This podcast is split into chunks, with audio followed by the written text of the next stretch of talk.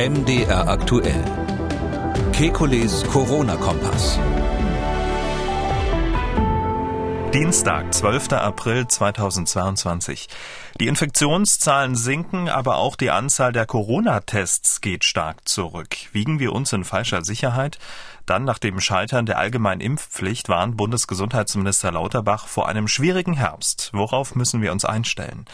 Außerdem in Shanghai befinden sich wegen der Null-Covid-Strategie der Behörden fast 26 Millionen Menschen seit drei Wochen im Lockdown mit Ausgangssperre und zugeschweißten Haustüren. Welche Strategie braucht es jetzt? Und Wissenschaftler haben einen Mechanismus entdeckt, warum manche Menschen schwer und andere fast gar nicht an Covid-19 erkranken. Wir wollen Orientierung geben. Mein Name ist Camillo Schumann. Ich bin Redakteur, Moderator bei MDR aktuell, das Nachrichtenradio.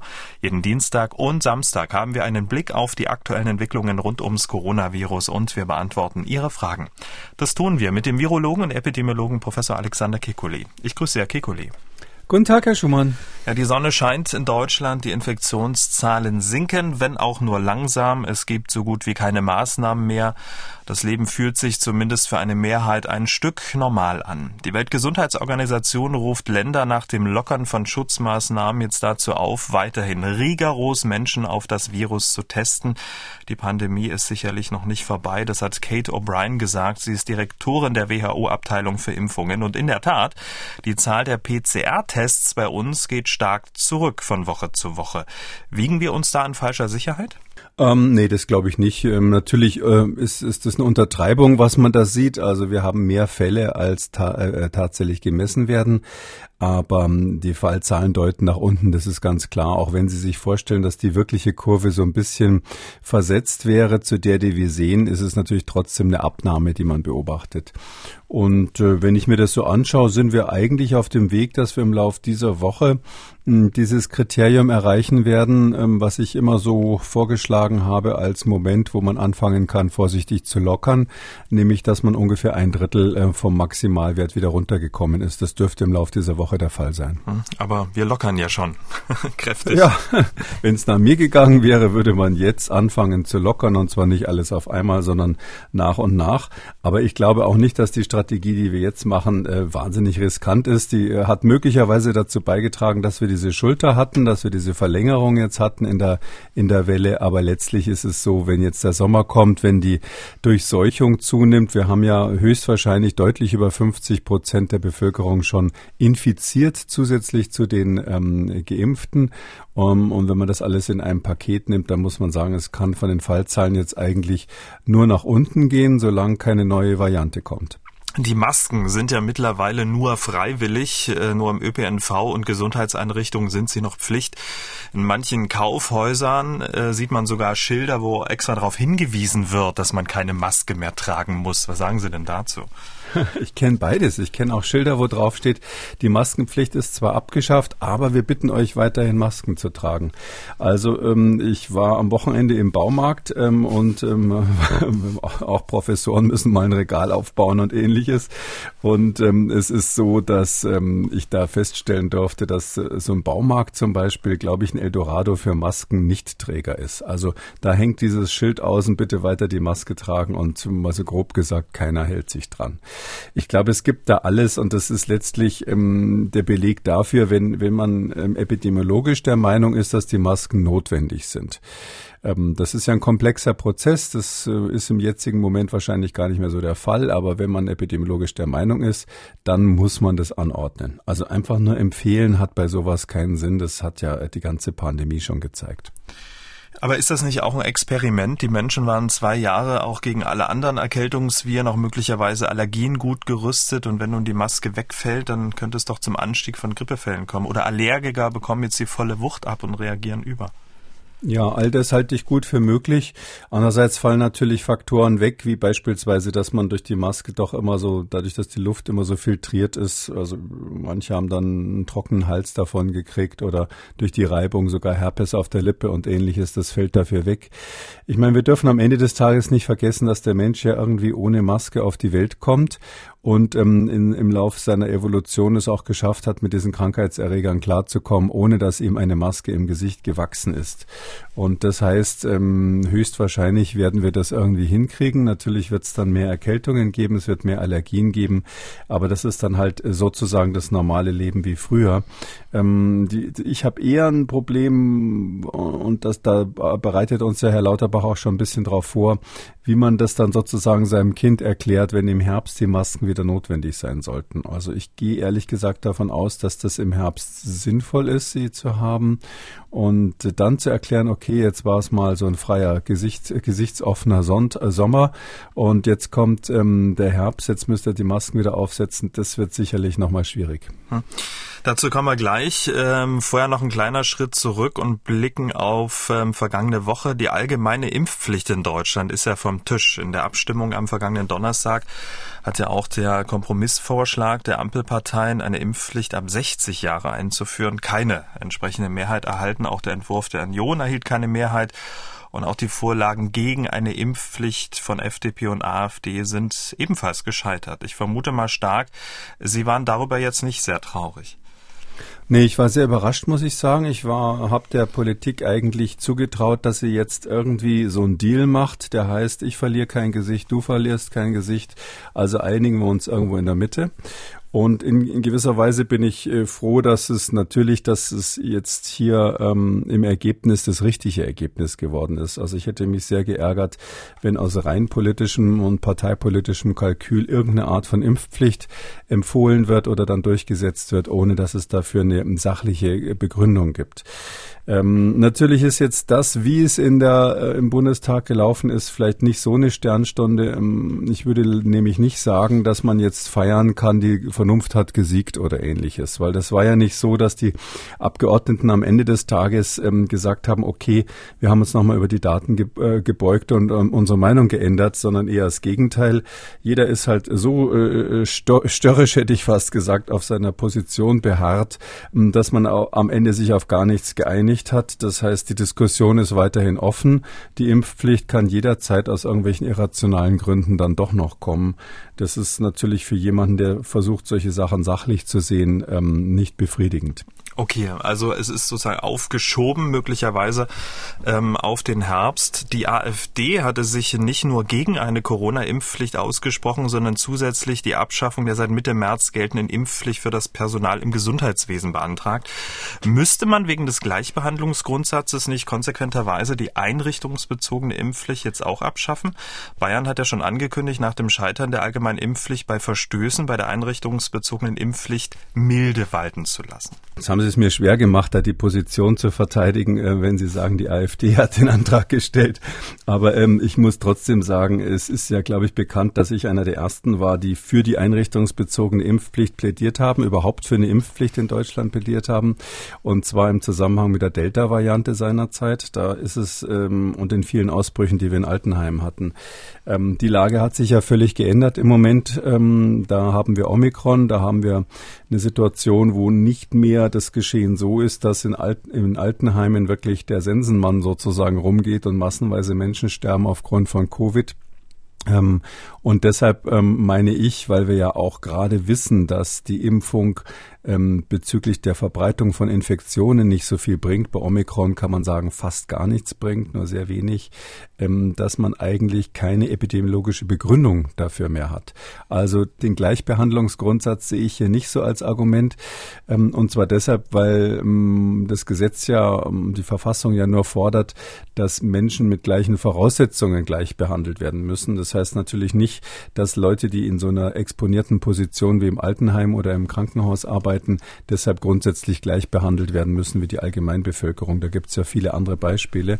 Aber für mich ist einfach so, wenn es keine Begründung mehr gibt, also wenn die sachliche Begründung weggefallen ist, die, die ja mal da war vor Weihnachten, aber jetzt ist sie nun mal weg, ähm, dann zu sagen, es könnte im Herbst, und das ist ja immer so ein bisschen die Idee, mhm. eine Monstermutante kommen und für den Fall wollen wir für alle Fälle impfen, ähm, das ist mir als Begründung zu schwach und zwar egal, ob Sie eine allgemeine Impfpflicht nehmen oder dann die Einrichtungs einrichtungsbezogene. Und deshalb muss ich sagen, ja, das wäre eigentlich ähm, ein klarer Schnitt gewesen zu sagen, wir stellen jetzt erstmal alles zurück.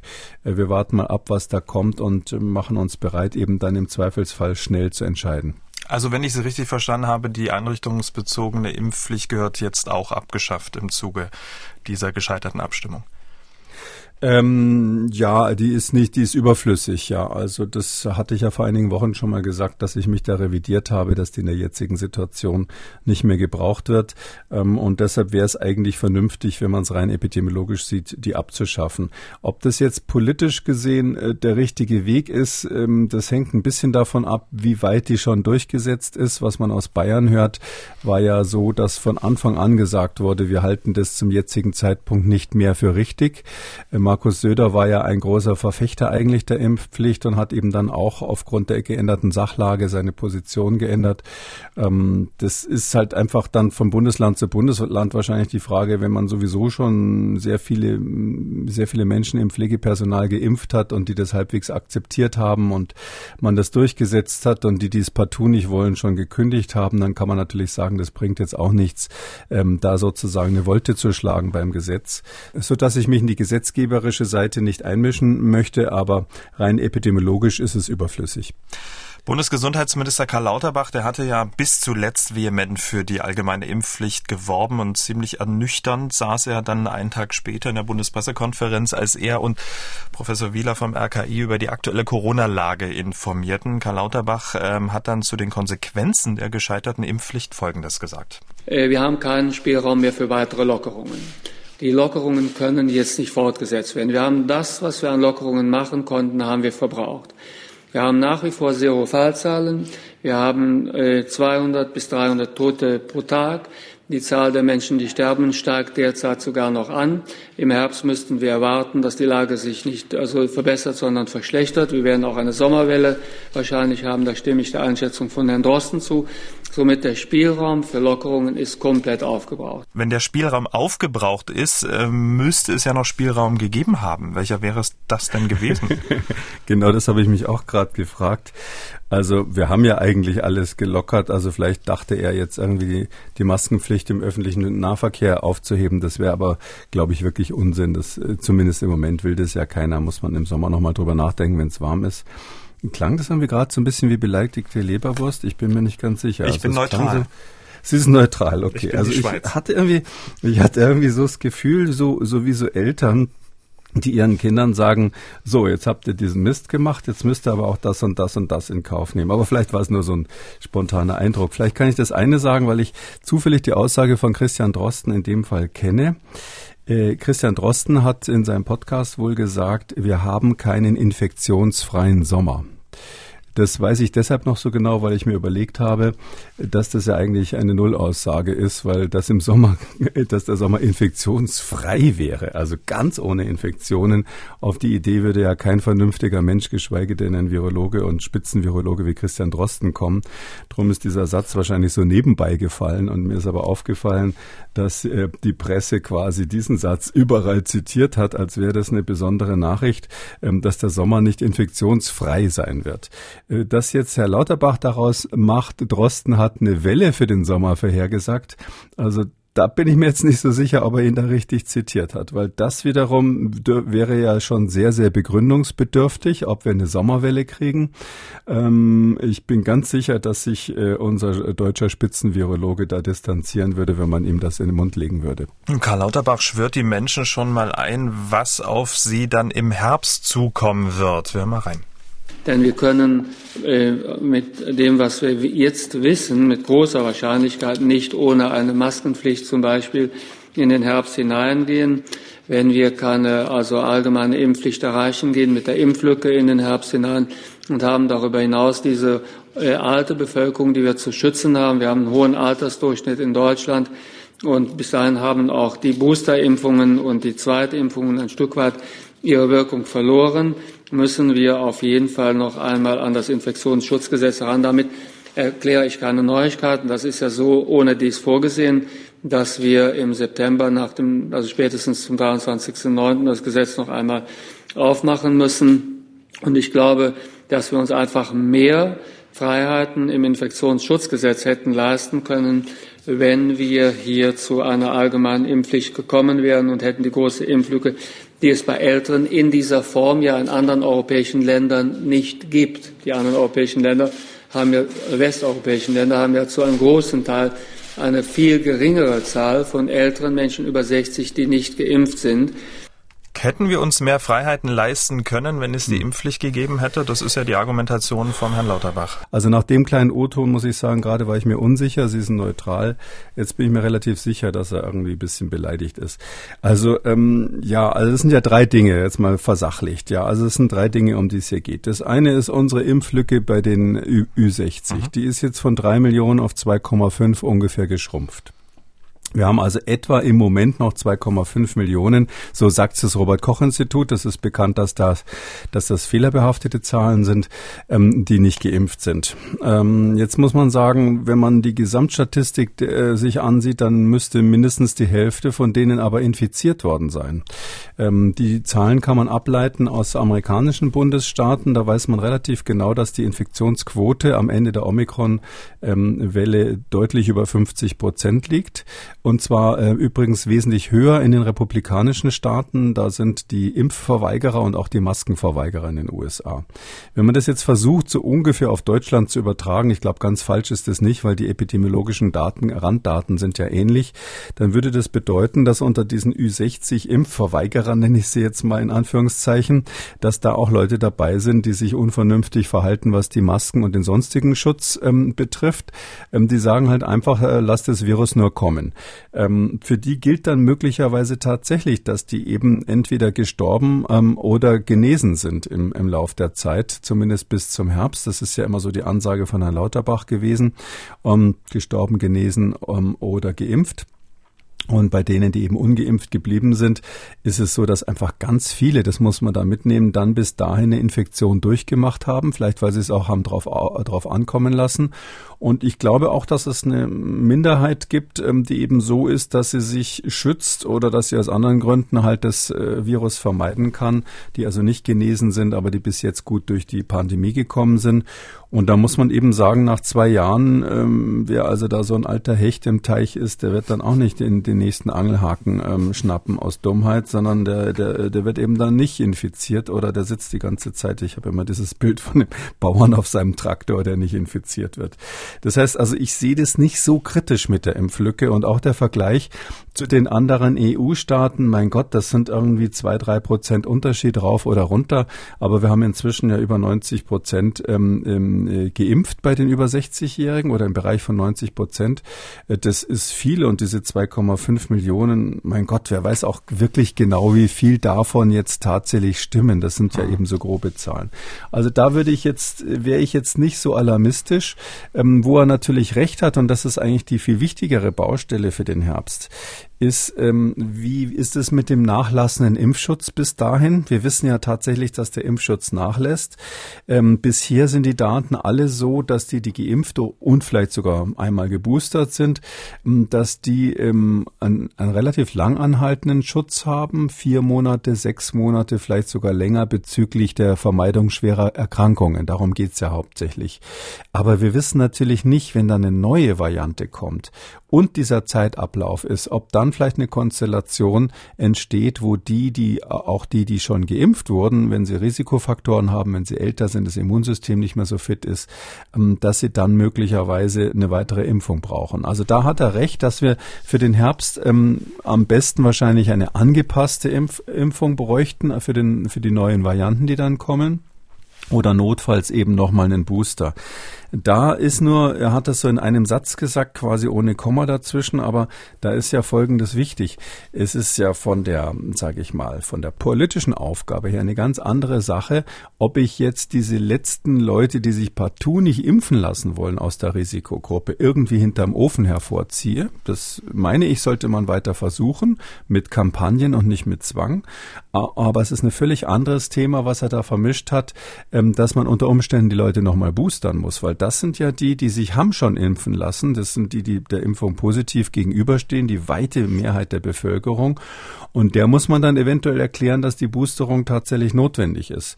Das wird eine interessante Kampagne, die man dann braucht, so eine gemischte. Einerseits muss man die, die schon dafür sind, zum Boostern bewegen. Gibt es ja auch viele, die dann eventuell sagen, nö, jetzt will ich nicht mehr. Ich habe mich zusätzlich noch infiziert. Die Frage wird sein, soll man solche boostern, die noch eine Infektion zusätzlich hatten? Ich bin der Meinung, dass nein.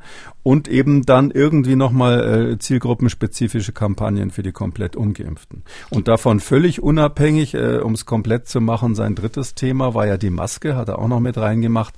Die Maske brauchen wir im Herbst sowieso wieder. Ich glaube, das habe ich letzten September schon gesagt, dass wir das in einem Jahr wieder brauchen werden.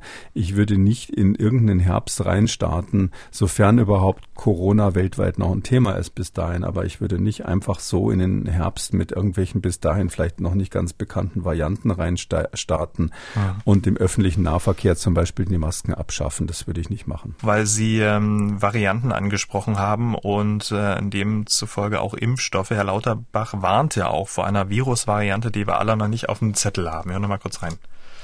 Wir sehen jetzt schon Anzeichen dafür, dass das Omikron-Virus sich verändert, die sogenannte XE-Variante. Es gibt aber auch noch andere Varianten.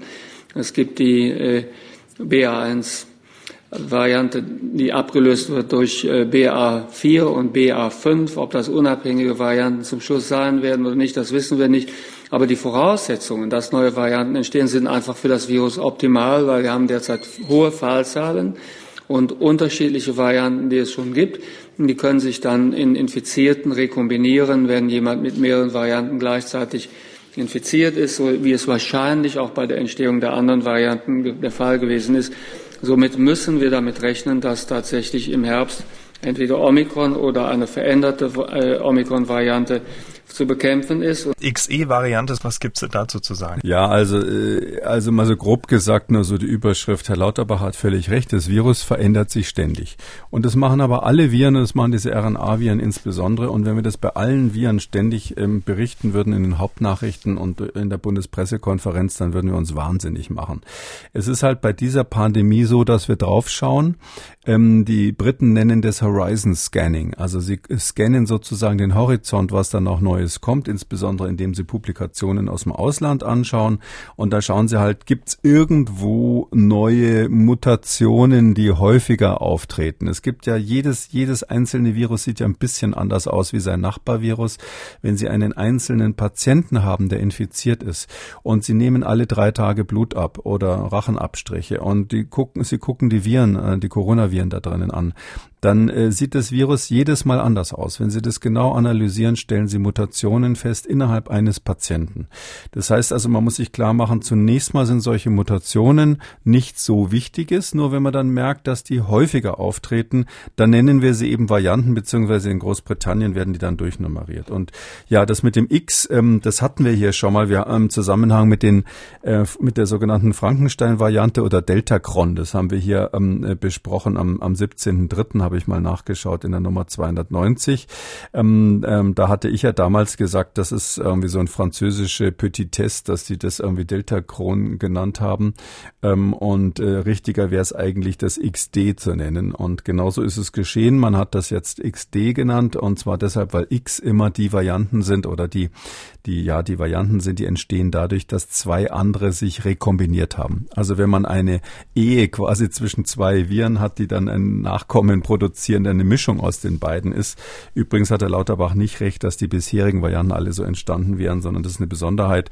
Und dann heißen sie eben X und irgendwas dahinter, XA, XB, XC. Und Sie sehen schon, XD war also Deltacron, über das wir schon gesprochen haben. Das war eine Mischung aus Delta und ähm, Omikron. Warum ist das wichtig? Weil davon hat man praktisch nichts mehr gehört. Das war der große Aufreger, so gefährlich wie Delta und so infektiös wie Omikron und nichts ist passiert. Also da gibt's also bis jetzt in Frankreich um die 70 äh, Isolate, die man da hat und das breitet sich einfach nicht weiter aus. Ähm, und jetzt kommt also dann äh, logischerweise nach D kommt E, dann kommt also die XE-Variante. Das ist jetzt eine, die man im Vereinigten Königreich gefunden hat, in England insbesondere. Und zwar ähm, ist es eigentlich ein BA2, also eine Omikron-Untervariante BA2, die, die, die im Moment ja ähm, recht ähm, erfolgreich sich weltweit ausbreitet, die auch BA1 verdrängt. Und wir haben ja in unserem, äh, wir haben schon oft drüber gesprochen, über diese Besonderheit, dass man bei Omikron das wirklich zweimal nacheinander bekommen kann, weil einfach die Immunantwort nicht so gut ist. Ähm, wir hatten, glaube ich, sogar schon Hörer, die gesagt haben, ich hatte zweimal nacheinander Omikron innerhalb von ein paar Wochen. Das gibt's tatsächlich. Und wenn man eben dann BA1 und BA2 nacheinander hatte, egal in welcher Reihenfolge, dann kann es sein, dass in einer Zelle diese beiden äh, Varianten, Subvarianten vom Omikron vorhanden sind. Und wenn dieses Virus sich dann neu zusammenbaut, das wird ja komplett zerlegt bei so einer Vermehrung, dann werden die Einzelteile produziert, so, so wie beim Auto, wo die, bevor das auf die endgültige Fertigungsstraße geht, eben dann äh, die Motorhaube und die Stoßdämpfer und das Lenkrad und was man alles so hat, der Motor nicht zu vergessen, diese einzelnen Zeile werden dann wieder zusammengebaut in der Zelle zu einem neuen Virus, was dann ausgespuckt wird. Und wenn eben die Bauanleitungen, die RNAs von zwei verschiedenen Viren darum liegen, dann hat man eben plötzlich äh, eine Motorhaube vom Mercedes und dann einen Motor vielleicht darunter nur vom Golf. Das kann ja dann sozusagen sein. Und diese, diese Mischung, das sind diese Rekombinanten, die man mit X bezeichnet und diese aktuelle Variante, das ist ein BA2, wo ein ganz kleiner Anteil BA1 mit drinnen ist. Und noch drei Mutationen, drei Punktmutationen, die sind aber nicht so wichtig. Aber ein kleines Stückchen BA1 ist da reingerutscht in das BA2 und es sieht so aus, als sei diese XE-Variante, also diese Mischung aus BA1 und BA2, noch ein Ticken infektiöser als oder würde sich etwas schneller ausbreiten als die beiden Vorläufer. Ähm, etwa 10 bis 20 Prozent schätzen die Briten im Moment. Ähm, gibt ähm, etwas über 1000 Fälle in England. Mm, und ich würde mal sagen, wenn ich da eine Prognose machen würde, mit dem, mit dem, was wir in England gerade beobachten, ähm, sieht es so aus, als hätte dieses XE tatsächlich einen Selektionsvorteil. Äh, das heißt, es könnte sein, das ist natürlich immer schwierig zu sagen, aber es könnte sein, dass das im Gegensatz zu XD zum Beispiel, im Gegensatz zu diesem Deltacron, dass sich das durchsetzt. Wie komme ich da drauf? Nicht nur wegen dieses etwas schnelleren Vermehrung, sondern es war so, die ersten Fälle von XE sind vor ein paar Wochen in London aufgetaucht. Also die allererste, der allererste Fall ist rückdatiert worden auf Januar, aber wirklich vermehrt hat sich das in London. Ähm, und ganz kurz danach hat man gemerkt, dass das in allen Regionen Englands ist. Also überall quasi aufgetreten ist. Und das, ähm, dass sich das so quasi nicht so an einem Herd ausbreitet, sondern an mehreren Stellen zugleich. Und dass wir jetzt auch einzelne Fälle gemeldet haben von XE aus Indien und Thailand zum mhm. Beispiel, nur einzelne Fälle. Das heißt für mich, dass es eine Chance hat, dass das so sozusagen das dritte Omikron wird. BA1, BA2 und jetzt XE als Fusion von den beiden. Aber die wichtigste Info, ähm, sorgt es denn auch für schwerere Verläufe? Kann man darüber schon eine Aussage treffen? Ja, auf keinen Fall. Also das, darum geht's überhaupt nicht, sondern es geht hier wirklich darum, wir haben mit Omikron ein deutlich wesen, wesentlich weniger schwer verlaufendes, ich will immer harmlos vermeiden, ein wesentlich weniger schwer verlaufendes Virus, äh, was weniger schwere Erkrankungen macht. Und ähm, das ist ja einfach nur eine Unsauberkeit. Also wenn ich jetzt vorhin gesagt habe, sozusagen Mercedes und Golf, ist es nicht ganz richtig, sondern es ist eher so ähnlich, als hätten sie jetzt äh, plötzlich die Türklinke vom Golf 6 äh, am, am, am, an einem Modell vom Golf 5 dran oder andersrum. Also es ist so eine kleine Vermischung von den beiden, was aus irgendwelchen Gründen eben Vorteile hat ähm, bei der Virusvermehrung und deshalb setzt sich sowas durch. Ich meine, das ist ja auch das gute Recht von den Viren. Die machen auch ihre Evolution. Das Virus ist neu, also dieses SARS-CoV-2 ähm, war ja früher eben in der Fledermaus unterwegs und muss sich jetzt an seinen neuen Wirt anpassen. Und natürlich optimiert sich das überall. Ja, wenn Sie wenn Sie zum ersten Mal als als ähm, äh, per per per Autostop unterwegs waren früher, dann haben Sie einen Rucksack dabei gehabt, wo die Hälfte der Sachen, die Sie da drinnen hatten, ziemlich sinnlos waren.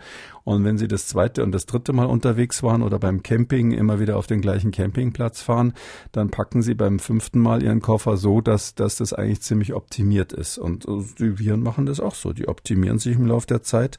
Und das muss aber für uns nicht von Schaden sein. Also außer jemand würde hoffen, dass dieses Virus wieder ganz verschwindet. Aber das tut ja äh, hier niemand. Und ähm, das Virus wird bleiben und das äh, optimiert sich halt, während wir unsere Gegenwehr optimieren. Hm. Die Frage ist ja, egal welche Variante dann äh, im Herbst zirkulieren wird, zwei Sachen. Das erste, sind wir oder ist die Gesellschaft nicht immun genug, um damit dann auch klarzukommen? Und B, ähm, gibt es denn entsprechende Impfstoffe? Das sind auch die ja. zwei großen Fragen. Äh, ja, äh, richtig. Und, und die, die, das eine ist ja, dass äh, wir werden ja quasi zwangsimmunisiert, ob man will oder nicht. Wie gesagt, über die Hälfte hat es wahrscheinlich schon gehabt insgesamt, also dieses SARS-CoV-2. Und ähm, bei, bei Omikron handelt es sich ja um eine Infektion der oberen Atemwege, die möglicherweise sogar, ich bin immer vorsichtig, das zu sagen, von Vorteil sein könnte. Ja, es könnte sein, dass diese Immunisierung der Bevölkerung vom Vorteil ist. Das weiß man immer erst hinterher genau. Möglicherweise hat es dann den, den Namen Messias-Variante tatsächlich irgendwann mal verdient. Ähm, das kann man jetzt natürlich noch nicht sagen, weil man die Langzeitverläufe noch nicht kennt. Man weiß nicht, wie oft Long-Covid zum Beispiel auftritt. Sieht aber so aus, als wäre das natürlich auch seltener.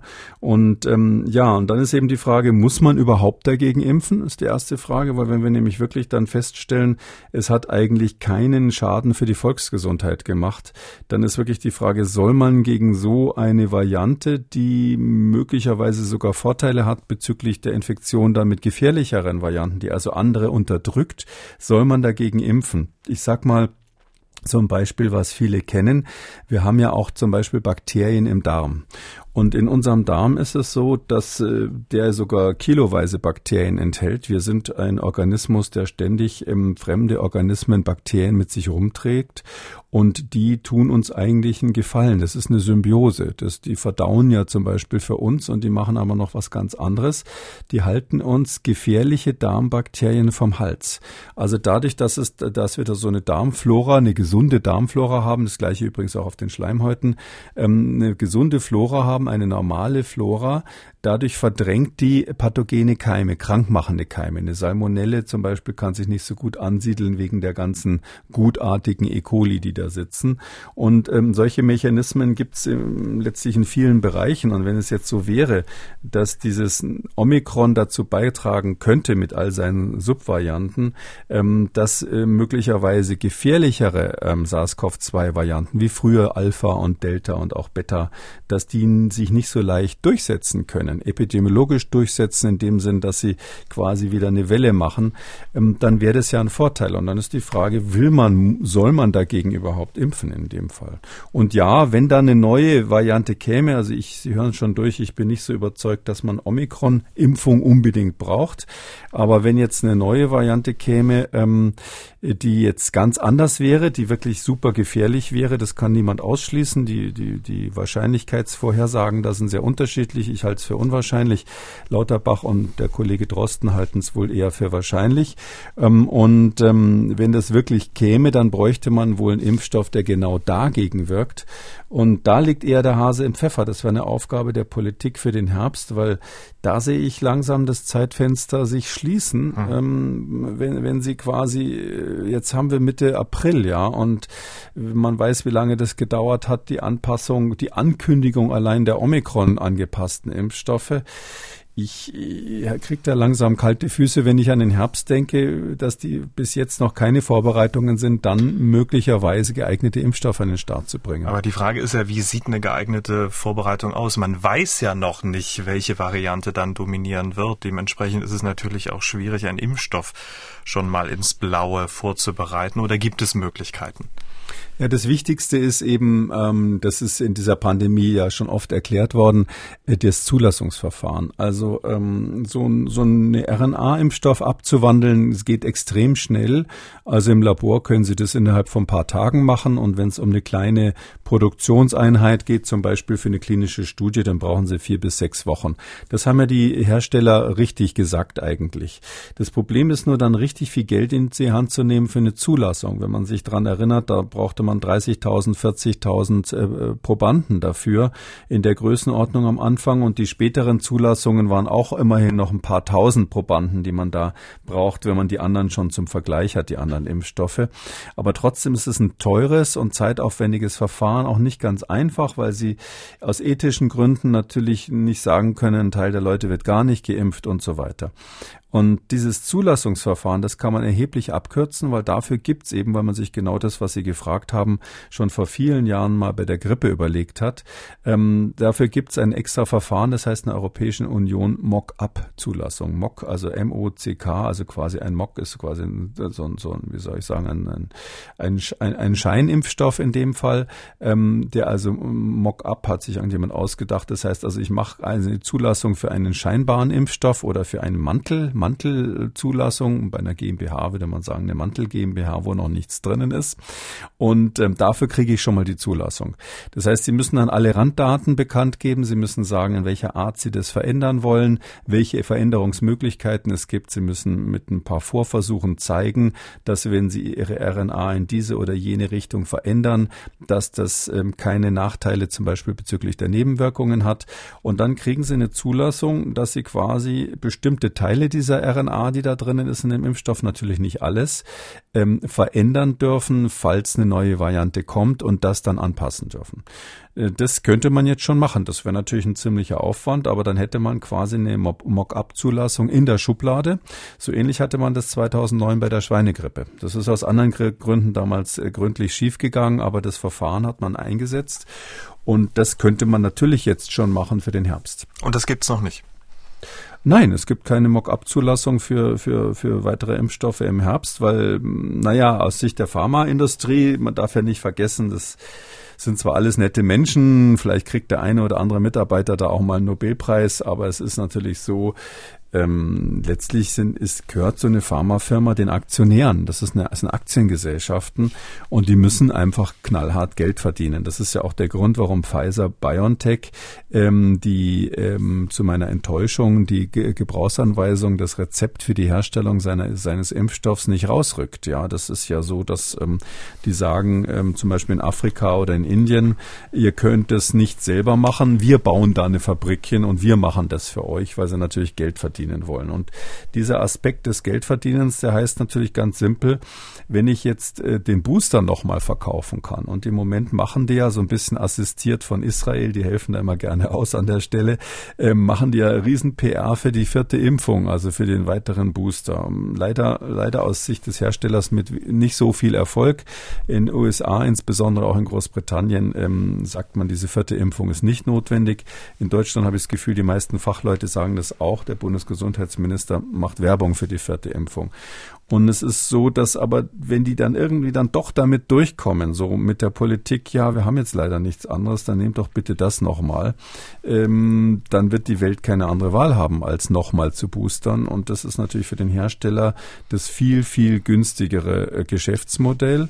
Und ähm, deshalb braucht es, bräuchte es politischen Druck, die zu bewegen, ähm, jetzt äh, stattdessen was Neues, vor, eine Vorzulassung zu machen für was Neues. Wir sind gespannt, wie die Vorbereitungen auf den Herbst laufen, werden dann ab und zu hier auch Thema sein im Podcast. Herr Kikuli, wir schauen jetzt ins Ausland, während bei uns trotz sehr hoher Infektionszahlen gelockert wurde und es sich fast wie vor der Pandemie anfühlt, ist das Leben in der größten Metropole Chinas, in Shanghai, komplett zum Erliegen gekommen.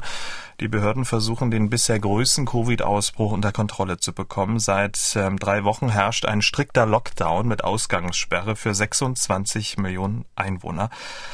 Eine von Ihnen ist unsere ARD-Korrespondentin Eva Lambi-Schmidt. Sie sitzt auch seit drei Wochen in ihrer Wohnung in Shanghai fest, musste da Mutterseelen alleine auch ihren Geburtstag ähm, feiern. Und ähm, für den Podcast hat sie ihr aktuelles Leben im Lockdown mal geschildert. Ja, Lockdown in China heißt eingesperrt zu sein. Ich darf nur raus, um den Müll rauszubringen und um äh, zu den Massentests zu gehen. Das ist hier im Innenhof unseres Hauses. Das heißt, ich habe jetzt seit fast zwei Wochen die Wohnung fast nicht verlassen dürfen. Bei manchen wurden sogar die Türen von den Behörden verbarrikadiert, zugenagelt von außen. Das war im Netz auf Bildern zu sehen und war tatsächlich auch bei uns offiziell angekündigt worden, aber ist irgendwie doch nicht passiert bei uns. Da bin ich auch froh, denn äh, das ist ja auch sehr gefährlich im Notfall, wenn es zum Beispiel Beispiel mal brennt. Eine andere Sache, ähm, wir dürfen nicht zum Supermarkt. Das heißt, die Menschen sind auf Lebensmittelpakete von der Regierung angewiesen und das klappt überhaupt nicht gut.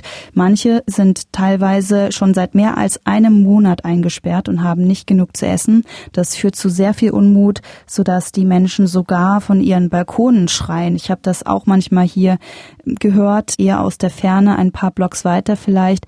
Das macht mich auch sehr traurig, denn bei mir zum Beispiel, in meinem Viertel läuft die Versorgung recht gut, würde ich sagen. Ich zähle zwar auch mein Gemüse zu Hause, rechne aus, äh, wie lange ich mit meinen Sachen hinkomme, aber ich hatte Glück. Ich habe dreimal Care-Pakete bekommen von der Regierung mit Gemüse oder Obst, sogar kleine Croissants habe ich mal bekommen. Aber das wird sehr ungleich verteilt. Freunde von mir haben zum Beispiel seit Beginn des Lockdowns nicht ein einziges Paket von der Regierung erhalten. Und ähm, ja, die erste Frage, die wir uns alle hier in Shanghai gegenseitig stellen, ist, hast du genug zu essen? Und wir versuchen uns auch da gegenseitig zu helfen. Wir geben uns Tipps. Es gibt sowas wie Schwarzmärkte, wo man für teuer Geld was kaufen kann. Dafür muss man aber früh aufstehen, um fünf Uhr morgens oft schon. Und selbst dann ist keine Garantie. Da ist oft alles ausgebucht. Es ist also sehr sehr schwer, an Lebensmittel ranzukommen und auch an Trinkwasser. Ich habe jetzt zum Beispiel meine Krisenreporter-Filterflasche im Einsatz, mit der man Leitungswasser von überall auf der Welt trinken kann. Denn in Shanghai kann man das nicht, zumindest nicht ohne es vorher abzukochen.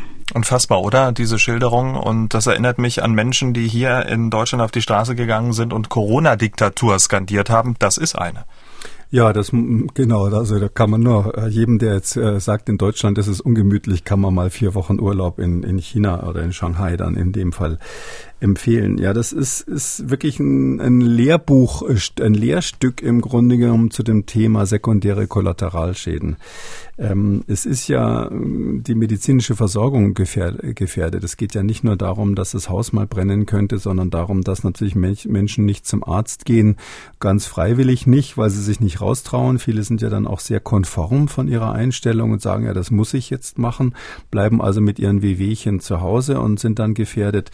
Hm, es ist auch bekannt, dass in Isolierzentren, wenn die Menschen dann positiv werden, dann werden die in China ja aus der Wohnung geholt. Gegebenenfalls übrigens, das ist inzwischen belebt, auch Kinder einschließlich Säuglingen von den Eltern getrennt und in die Isolierzentren gebracht. Und da sollen die hygienischen äh, Verhältnisse relativ gruselig sein, zumindest zum Teil. Und ähm, das ist dann so eine Situation, es erinnert ein bisschen an die Pest im Mittelalter, hätte ich fast gesagt. Und da sieht man, ich empfehle wirklich allen meinen Kollegen, ähm, Sie wissen, da gab es einen ideologischen Streit zwischen einigen Kollegen und mir, was das No-Covid betrifft all denen, die also ähm, ähm, immer noch erhobenen Hauptes Ratschläge geben und die großen No-Covid-Verfechter waren, denen empfehle ich wirklich da ganz genau hinzuschauen, was die Langzeitwirkungen von sowas gewesen wären. Da müssen wir in Deutschland wirklich sagen, zum Glück haben die Regierungen nicht auf die deutschen No-Covid-Leute ge gesprochen. Das No-Covid funktioniert eben nur ganz am Anfang einer Pandemie. Das ist so, ganz am Anfang kann man diese Eliminierungsstrategie fahren. In dem Moment, wo das Virus quasi in, sich in größerem Stil dann autochton im Land ausbreitet, ist es mit der Strategie vorbei. Ähm, in China ist jetzt so, die haben, sind jetzt genau auf der Kippe. Also ich glaube, Shanghai wird der Wendepunkt sein, wie Sie es richtig sagen. 25 Millionen, mehr als 25 Millionen Einwohner. Die haben angeblich etwas, äh, etwa 25.000 Infektionen. Das ist für die echt viel. Das ist ja eins zu 1000 ungefähr vom Verhältnis. Also 25.000 Infektionen in Shanghai. So viel hatten die überhaupt noch nie nie.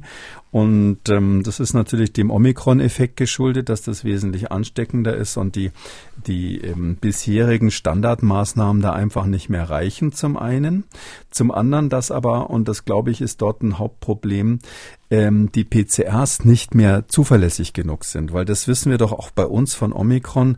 Sie haben immer wieder dieses Phänomen, da ist einer positiv, aber ist nur ein, zwei Tage vielleicht, ähm, also da ist einer infiziert, aber nur ein, zwei Tage positiv in der PCR. Äh, ganz kurz positiv beim guten Immunsystem drücken Sie das ganz schnell weg. Das heißt, Sie können andere anstecken, sind aber PCR negativ. Und ähm, dadurch ähm, ist äh, es eben so, dass man welche übersieht. Und ähm, die Chinesen benutzen aber, wenn Sie sich das so vorstellen, diese PCR, ich will das jetzt absichtlich mal vergleichen mit einer Hexenprobe. Ja, wie man früher festgestellt hat im Mittelalter, ob jemand eine Hexe ist oder nicht. Die machen diese PCRs und wenn du da positiv ist, dann musst du in die Isolierung, dann kommt die Gesundheitspolizei, dann werden eben die Türen vernagelt, die anderen kriegen nur so ein Siegel außen dran geklebt, dass man merkt, wenn sie nachts oder morgens heimlich rausgegangen sind. Und ähm, Das heißt also, wenn die PCR positiv ist, dann ist man sozusagen auf der dunklen Seite der Macht. Und das, und diese, und das dafür taugt aber die PCR bei Omikron eben nicht. Und das ist, ist ein ganz wichtiger Fehler, den die dort machen. Und deshalb wird es außer Kontrolle geraten oder ist es so außer Kontrolle geraten. Die werden das nicht einfangen, sondern die müssen in China jetzt erkennen, dass sie nicht mehr in der epidemischen Phase sind, wo man so eine No-Covid-Strategie oder wie ich das in meinem Buch auch genannt habe, Eliminationsstrategie Strategie mhm. fahren kann. Übrigens vielleicht noch als Ergänzung zum Schluss, ich habe mal nachgeguckt, wie die anderen Städte heißen, die unter Lockdown stehen. Ähm, Shanghai kennt ja nun jeder, aber Jilin 3,6 Millionen Einwohner, Shangjing 9 Millionen Einwohner, Xuzhou 9 Millionen Einwohner. Fragen Sie mich nicht, wo das ist. Tangshan 7,7 Millionen Einwohner. Also es gibt Städte, wo man, die also weit größer sind als jede, die wir in Deutschland haben, die genauso unter Lockdown stehen. Das heißt, es ist der völlige Wahnsinn, was in China da gemacht wird. Und ähm, die ganze Welt muss jetzt hoffen, dass äh, Xi Jinping, der Staatsführer dort, ähm, seine Strategie ändert, weil das natürlich für uns auch äh, beim Stichwort Lieferketten natürlich eine Katastrophe Katastrophe ist, was da passiert. Was Sie es auch angesprochen haben, Kinder werden von Eltern getrennt. Das hat äh, Eva uns auch noch äh, mitgeteilt. Die Regierung in Shanghai hält das für wissenschaftlich sinnvoll. Ebenso, dass Haustiere ähm, getötet werden, weil sie das Virus verbreiten könnten. Das sind auch nur so zwei Beispiele ähm, für die Maßnahmen. Und Eva schreibt uns dann auch noch, dass sie nächste Woche möglicherweise in einen Subdistrict äh, rausgehen darf, aber auch nur, wenn in dieser Zeit keine positiven Fälle in ihrem Wohnblock sind. Ähm, es gibt da so einen Drei-Stufen-Plan für Lockerung. Fakt ist aber, schreibt sie, dass viele weiter im Lockdown bleiben, definitiv für sieben oder 14 Tage und eine richtige Exit-Strategie gibt es nicht. Der Kreislauf fängt von vorne an mit diesen drei Phasen, sobald es wieder positive Fälle im Wohnblock gibt. Also das ist doch doch, ich meine, da beißt sich die Katze doch äh, in den Schwanz. Da muss es doch jetzt eine, eine, eine Exit-Strategie geben. Wie könnte die denn aussehen? Äh, die einzige Exit-Strategie, die es gibt, heißt Smart. Die haben wir in Deutschland zum Glück äh, durchgezogen. Man muss eben ähm, tatsächlich eine Kombination machen, dass man die Risikogruppen selektiv schützt. Äh, da stehen ja Impfstoffe zur Verfügung. Es ist ein Unding, dass die chinesische Regierung, wie inzwischen sehr klar ist, die RNA-Impfstoffe aus dem Ausland nicht reinlässt. Die haben da irgendwie ein Ehrenthema an der Stelle und lassen es nicht zu, dass man äh, BioNTech oder Moderna verwendet in China. Die nehmen ihre eigenen Impfstoffe, die eben äh, gerade bei Omikron äh, nichts bringen, aber auch schon vorher wenig gebracht haben.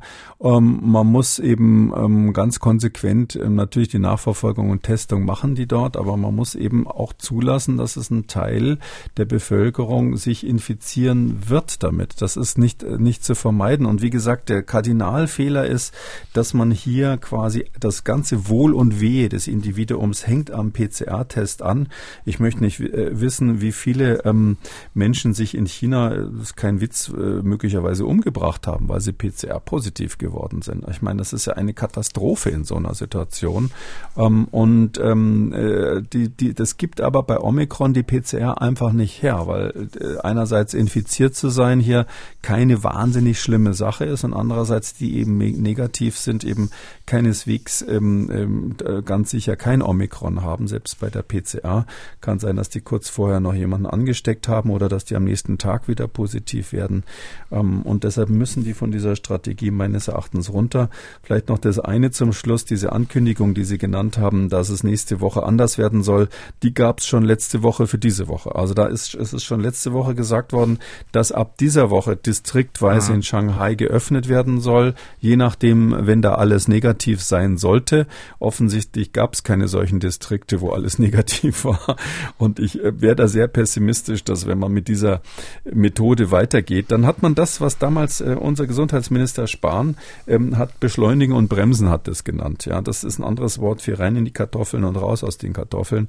Ähm, das, das wird dann immer so weitergehen, dass man aufmacht, zumacht, aufmacht, zumacht und der, der Strategiewechsel kann nur sein, dass man einen Teil der Infektionen zulässt.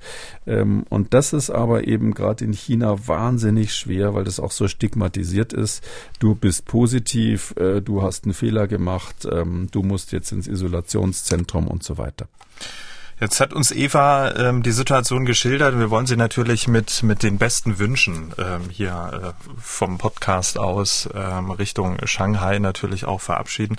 Weil es, es fällt einem unheimlich schwer, wenn man weiß, die Kolleginnen und äh, die Kollegen sitzen jetzt da fest wie Millionen andere. Man kann sich das überhaupt nicht vorstellen. Haben Sie vielleicht auch noch ein warmes Wort für die Kollegin?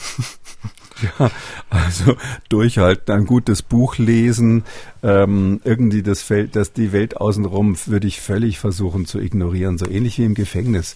Man kann ja auch mal unschuldig ins Gefängnis kommen und es gibt ja ähm, große Staatsführer, die einen großen Teil ihres Lebens im Gefängnis verbracht haben und daraus irgendwie Kraft gezogen haben. Ähm, so würde ich versuchen, das ein bisschen meditativ zu sehen. Ihre Kollegin hat ja das Glück, dass sie noch relativ jung ist und keine Grunderkrankungen hat. Stellen Sie sich vor, sie werden auf irgendwelche Medikamente angewiesen.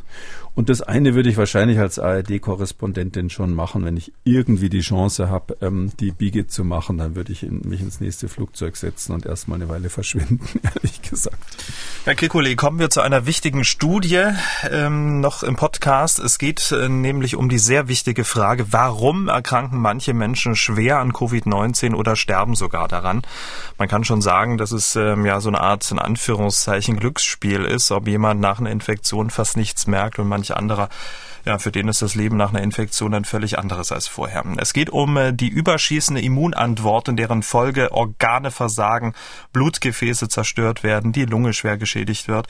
Bevor wir über diese Studie sprechen, nochmal ähm, vielleicht auch, was wichtig ist, der grundlegende Hinweis, es ist ja nicht so, dass das Virus selbst ähm, das uns niederstreckt, sondern die Immunantwort dagegen. Ja, das ist das Interessante bei vielen Virusinfektionen übrigens und hier eben lehrbuchmäßig bei diesem äh, bei dieser Covid-Infektion. Ähm, die erste Woche hat man ja, wenn man einen schweren Verlauf hat, hat man meistens die erste Woche oder die ersten paar Tage eigentlich kein so ein großes Problem. Äh, dann kommt der Moment, wo die Antikörper gebildet werden und so nach fünf bis sieben Tage ist dann eben die plötzlich diese Veränderung, dass diese die, die Krankheit schlagartig sehr schwer wird, weil das eigene Immunsystem, die Antikörper und verschiedene andere Teile des Immunsystems äh, die eigene Lunge zum Beispiel und andere Organe angreifen. Ähm, und das ist interessanterweise, wenn man es jetzt genau nimmt, nur bei einem kleinen Teil der Menschen der Fall. Das war ja von Anfang an so, dass wir gesagt haben, das ist eine erstaunliche Selektivität dieses Virus für Hochaltrige, für Menschen mit Grunderkrankungen. 80 Prozent der Bevölkerung hätten wahrscheinlich ähm, das Virus einfach so durchrauschen lassen können. Ich setze jetzt mal Long Covid so in Klammern, da weiß man nicht genau, 10 bis 20 Prozent äh, kriegen das, ist auch nicht, nicht klar, wie lange das dann dauert, mm, so dass es man sagen kann, mm, also mein Bild von der Zukunft dieser Pandemie ist eigentlich, dass das Virus sich so in die Richtung verändern wird wie Omikron, so ähnlich wie Omikron dass wir dann noch weniger Menschen haben, die diese schweren Verläufe haben und dass es die Medizin vielleicht leisten wird, in, in wenigen Jahren äh, festzustellen, wer dieses Risiko hat. Dass man wirklich vorher durch einen Test sagen kann, du und du und du, ihr seid gefährdet im Falle einer Covid-Infektion, diese besonders schweren Verläufe zu bekommen, weil da garantiert Prädisposition im Sinne, im genetischen Sinne eine Rolle spielt. Und natürlich ist das dann der heilige Gral, wenn Sie so wollen, der ganzen immunologischen Forschung rauszukriegen, äh, was ist da wirklich, was läuft bei diesen Patienten schief, weil sie selber ihr eigenes Immunsystem einen erheblichen Beitrag zu diesen schweren und tödlichen Verläufen leistet. Das ist ja genau der Punkt. Die Wissenschaftlerin Judy Liebermann ist Zell- und Molekularmedizinerin am Boston Children's Hospital und sie hat mit ihrem Team eben einen Mechanismus entdeckt, der genau für diese überschießende Immunantwort verantwortlich ist. Ihre Arbeit ist ähm, gerade bei Nature erschienen. Sie und ihr Team, die haben quasi nachgewiesen, dass es Patienten gibt, die Antikörper bilden, die dem Virus, ich sage jetzt mal, Tür und Tor öffnen, oder? Äh, ja, so kann man das sagen. Also das ist, ähm, wir machen ja hier mal ein bisschen, bisschen, bisschen, äh, sage ich mal, kleine Vorlesung. Äh, heute heute gibt es ein weiteres Thema, was interessant ist. Und zwar bei den Antikörpern gibt solche und solche. Ähm, wir sagen ja hier einfach immer nur, die Antikörper fangen irgendwie die Viren weg. Aber die Antikörper brauchen, um das effektiv zu machen, eine Besonderheit. Und zwar an einer Stelle haben die so zwei Zuckerreste dran. Da hängt so ein bisschen Zucker an diesen Antikörpern dran. Die müssen also, wenn Sie so wollen, ein bisschen süß sein, damit sie gut funktionieren. Und dann ähm, ist der, der Mechanismus, wie so Antikörper gegen Viren funktionieren. Bei Bakterien ist es ein bisschen anders. Ja, der, der Antikörper bindet erstmal an das Virus und dann kommt, ähm, wenn man so will, ähm, so eine Fresszelle, so ein, so ein Makrophagen heißen die, also so, oder Monozyten, so Fresszellen kommen daher und fressen diese, diese Mischung aus Antikörpern und Viren einfach auf. Also wenn man das mit der Polizei vergleichen könnte, ist es so, die Antikörper sind quasi die Handschellen, die legen den Gangster erstmal in Handschellen und dann kommt so eine große grüne Minna, in Berlin heißen die Wannen, so ein großer Polizeiwagen, das ist dann der Monozyt und lädt die alle ein.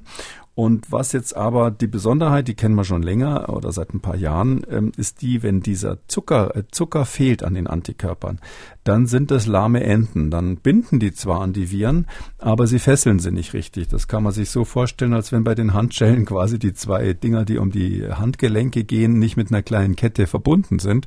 Äh, dann sind diese Gangster sozusagen noch voll aktionsfähig, wenn sie in der Wanne drinnen sitzen, im Polizeiauto, also in dem Monozyten und die machen dann Randale da drinnen, die machen diesen Monozyten kaputt und dann kommt es eben dazu, dass dieses, äh, diese, diese, diese Monozyten mit den Viren innen drin drinnen, die sich da in dem Monozyten plötzlich anfangen zu verwehren.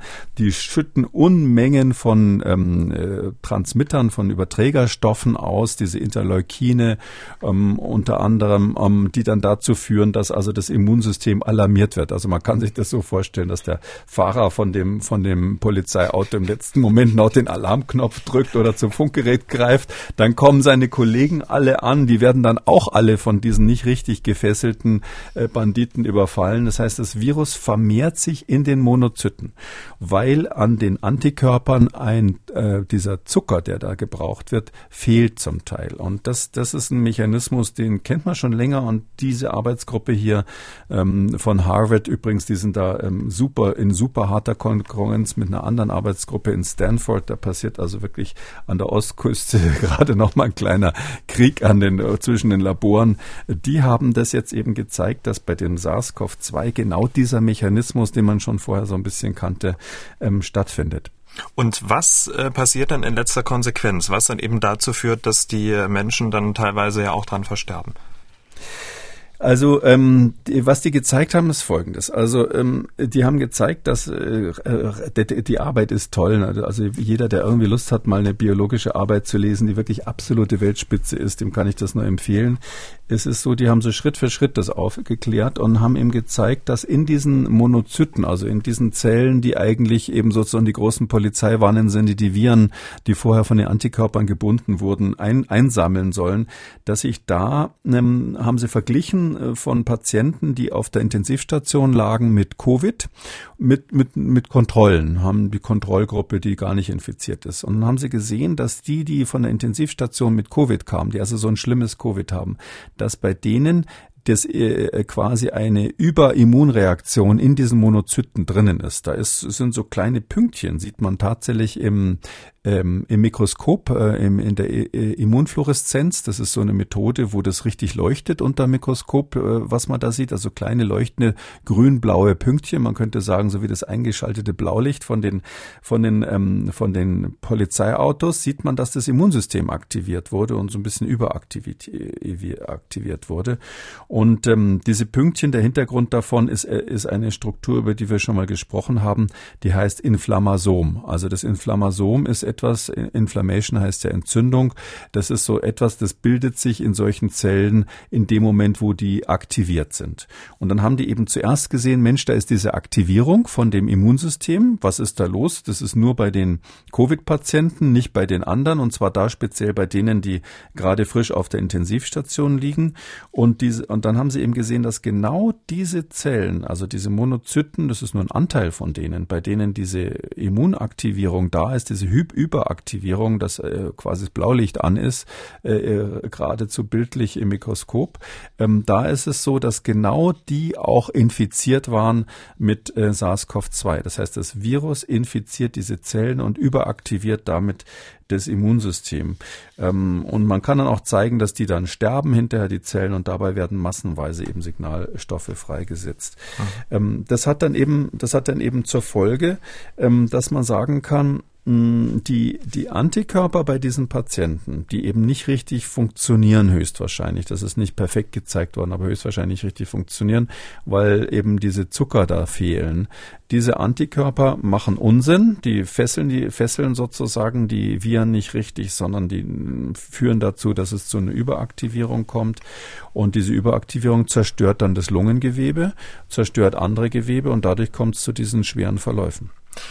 Jetzt ist das ja eine ja, genetische Prädisposition. Die Frage ist ja, kann man die vorher schon erkennen? Bis jetzt nicht so richtig. Es gibt äh, andere Bereiche, wo das interessant ist. Also wer das mal googeln will, ähm, diese, diese, diese, diese Bindung von dem Zucker heißt Fucosylierung, also F-U-C-O, äh, Fucosylierung, weil Fucose ein Zucker ist. So wie es Glucose als Zucker gibt, gibt es auch Fucose. Ähm, und dieses Muster, wie diese Antikörper fokussiliert werden, also von diesem speziellen Zuckern gebunden werden, das ist in jedem Menschen ein bisschen anders. Da hat jeder einen Fingerabdruck, der so ist wie, wie das Genom. Ähm, man spricht übrigens auch inzwischen, ähm, es gibt ja das, es gibt ja das, das Genom, also die, unsere Gene. Dann gibt es das Proteom, das sind quasi die Proteine, die wir haben.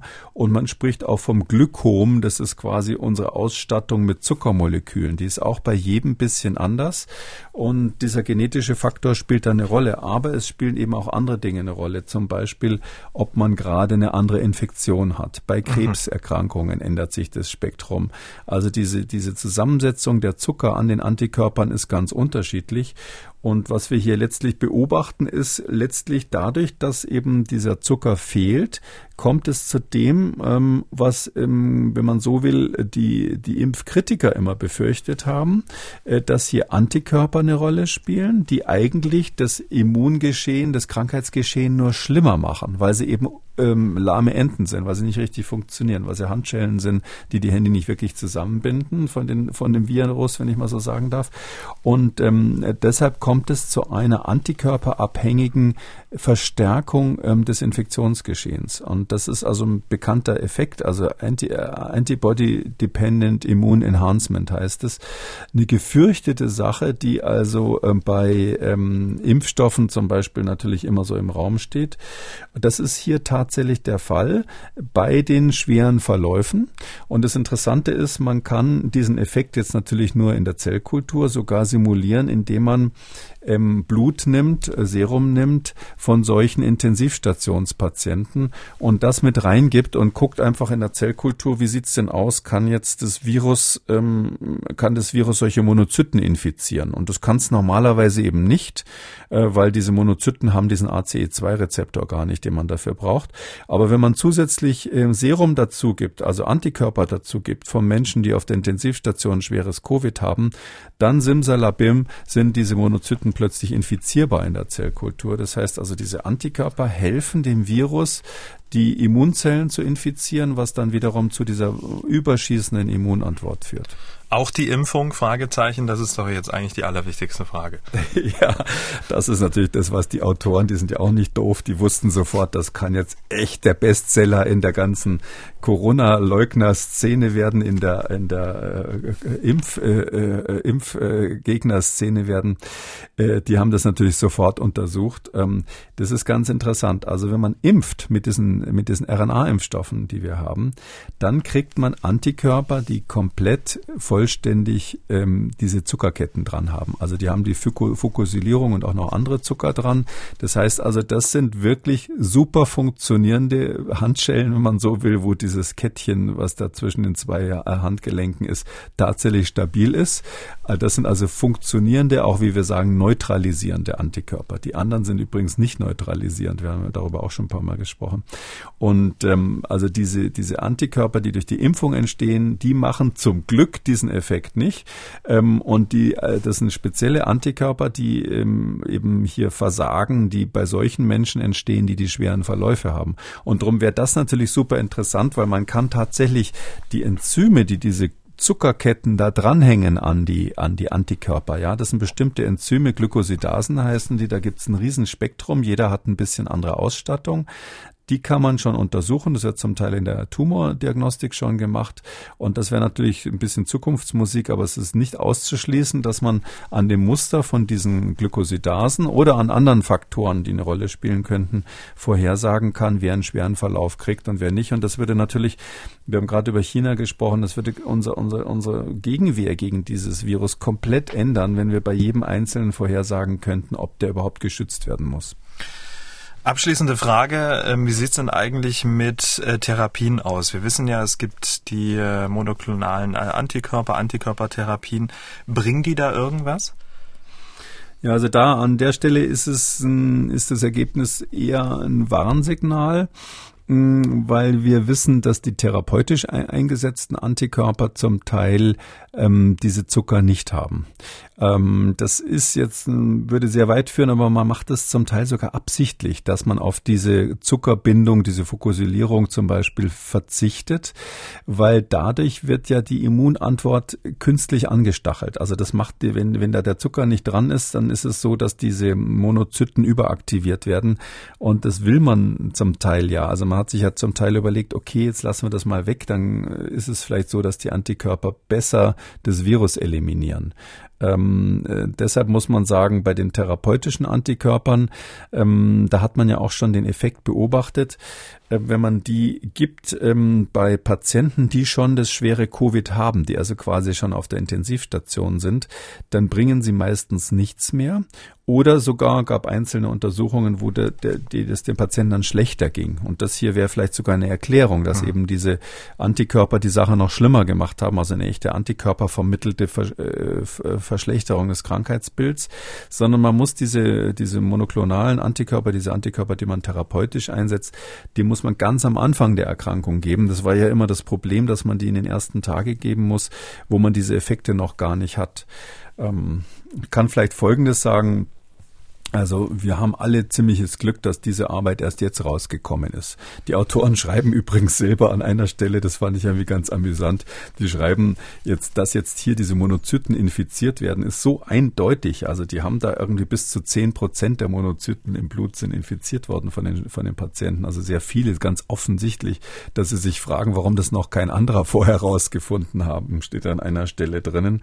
Das ist ein bisschen Glück gewesen, dass es bis jetzt noch nicht gefunden wurde, weil wenn wir das gewusst hätten vor der Zulassung der RNA-Impfstoffe, also zumindest wenn ich in einem dieser Zulassungsgremien da im Chimp oder sonst wo gesessen wäre, ich hätte den Daumen erstmal gesenkt. Ich hätte gesagt, das können wir nicht riskieren, dass wir hier eine antikörpervermittelte ähm, Verstärkung des Krankheitsbildes bekommen.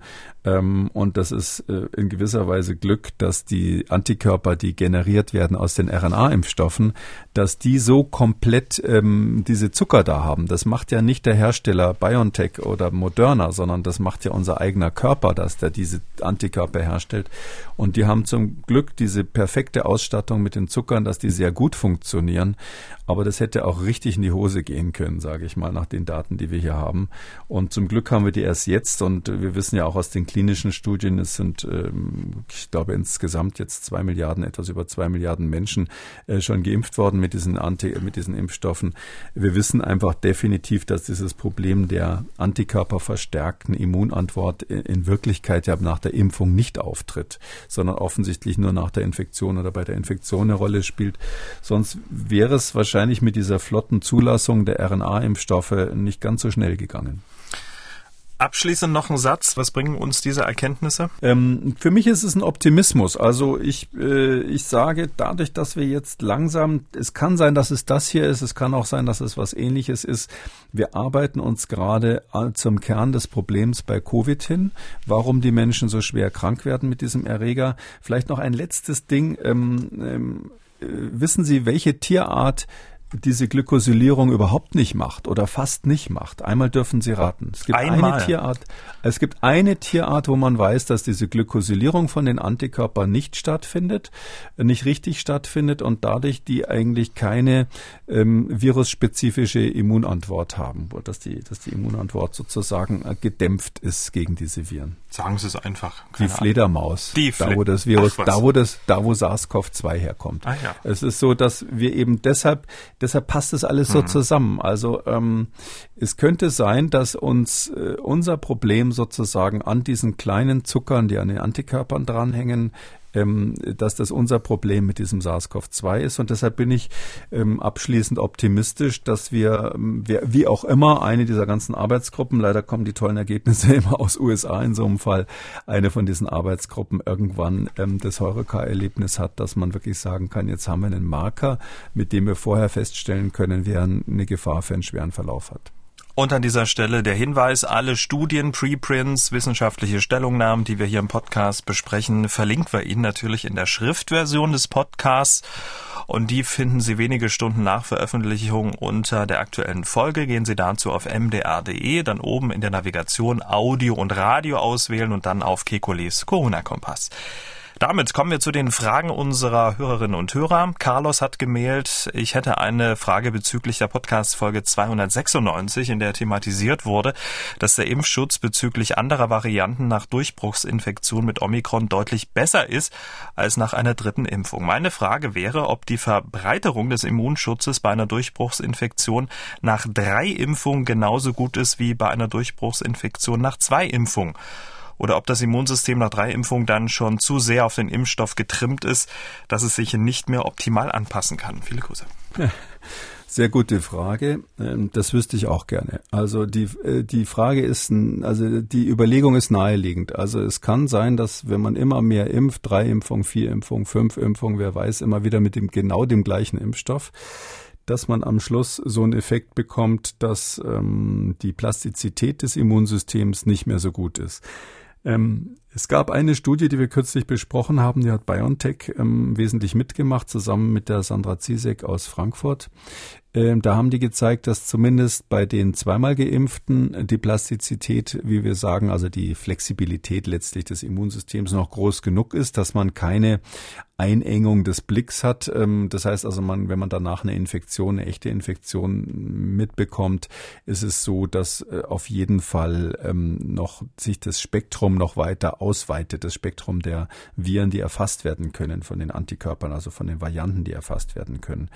Ähm, ob das dann irgendwann mal aufhört, ob man das Immunsystem sozusagen lahmschießen kann mit den, mit den ganzen Impfungen, wenn man immer wieder das Gleiche impft, das ist leider möglich. Das ist nicht unwahrscheinlich, dass es so einen Effekt gibt, aber man hat den bis jetzt nicht beobachtet. Also wir wissen es einfach nicht. Es ist möglich, aber wir wissen nicht, ob es so ist. Und äh, man kann aber schon sagen, diese Bedenken sind jetzt nicht Laienbedenken, sondern die Europäische Arzneimittelbehörde ist aus genau dem Grund zögerlich und hat bis jetzt ja auch nicht, im Gegensatz zum Bundesgesundheitsminister, Entschuldigung, kleine Stichelei am Rande, noch nicht empfohlen, ähm, die vierte Impfung zu machen, ähm, weil sie eben sagen, es ist nicht auszuschließen, dass das Immunsystem dann durch dieses ständige äh, Sticheln mit der Nadel quasi äh, taub wird an der Stelle und dann sich nicht mehr so flexibel ist, gegen neue Varianten Antikörper und ähm, Abwehr zu, äh, zu äh, erzeugen. Damit sind wir am Ende von Ausgabe 298. Vielen Dank, Herr Kekulé. Wir hören uns dann am Samstag wieder. Bis dahin. Bis dahin, Herr Schumann, tschüss. Wir beantworten auch Ihre Fragen rund ums Coronavirus. Schreiben Sie uns eine Mail an mdraktuell-podcast.mdr.de oder rufen Sie uns an 0800 322 00. Für alle anderen Fragen rund ums Thema Gesundheit empfehlen wir Ihnen den neuen Podcast mit Professor Kekulé, Kekules Gesundheitskompass, auch überall, wo es Podcasts gibt. MDR aktuell. Kekules Corona-Kompass.